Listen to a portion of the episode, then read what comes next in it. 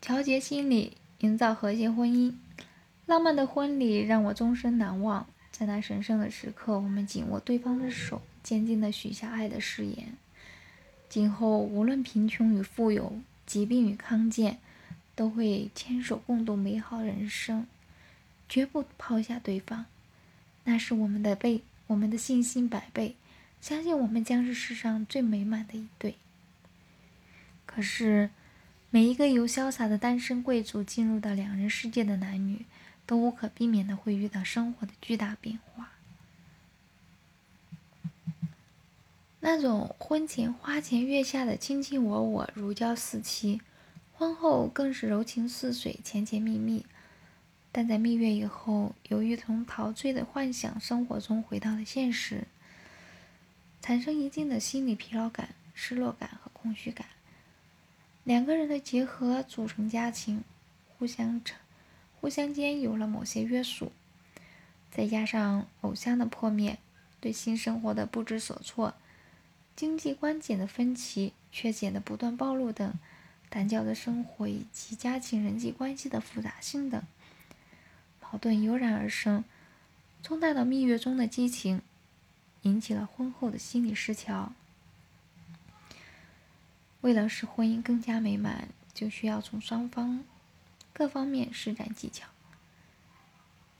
既实时的进行心理调整，去接受和适应另一种生活状态。尽管爱情的面目被婚姻的平淡和简单所代替，但夫妻双方依然可以相互关怀体贴，照顾彼此，感受平淡中的温情和幸福，使夫妻间的吸引力永不衰退。那么，踏进婚姻的人们应该从哪方面调节心态，营造更加和谐的婚姻生活呢？第一个呢，就是心理失落感消失。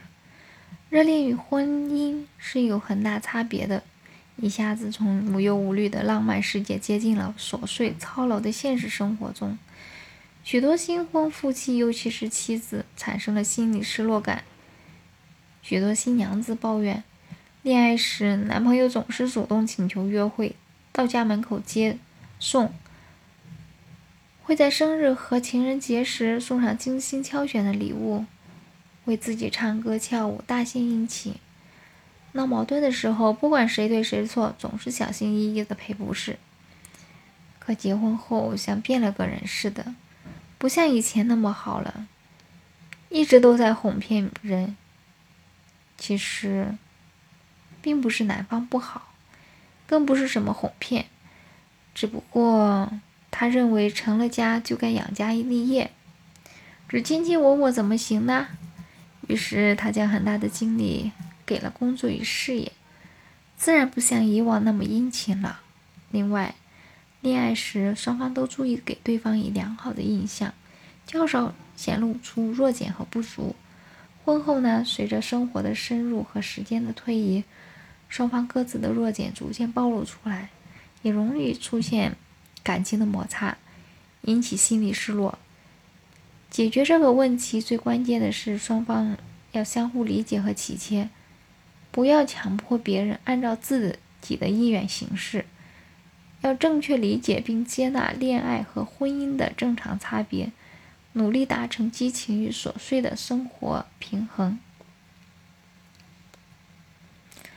二呢，就是化解自由与责任的冲突。步入婚姻呢，必须要负起应有的责任和义务。恋爱时虽然也需要负起一定的责任，但毕竟比较自由。比如，你把女朋友送回家后，还可以和其他好友再约会；结婚以后就不行了。如果丈夫经常和朋友一起喝酒打牌，把妻子抛在脑后，妻子当然不能接受。结婚前，女孩子除了享受男朋友的殷勤，回到家还能享受爸爸妈妈的照顾，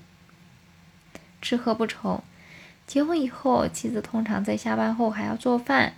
如果下班后就躺在床上吃零食、看电视，全然想不到丈夫下班后的饥肠辘辘，矛盾就难免。还有，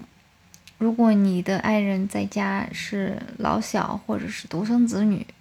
在家时都是别人想着他，那他的责任心多数要差一些，结婚后就不怎么懂得为别人着想，矛盾也可能要爆发出来。总之，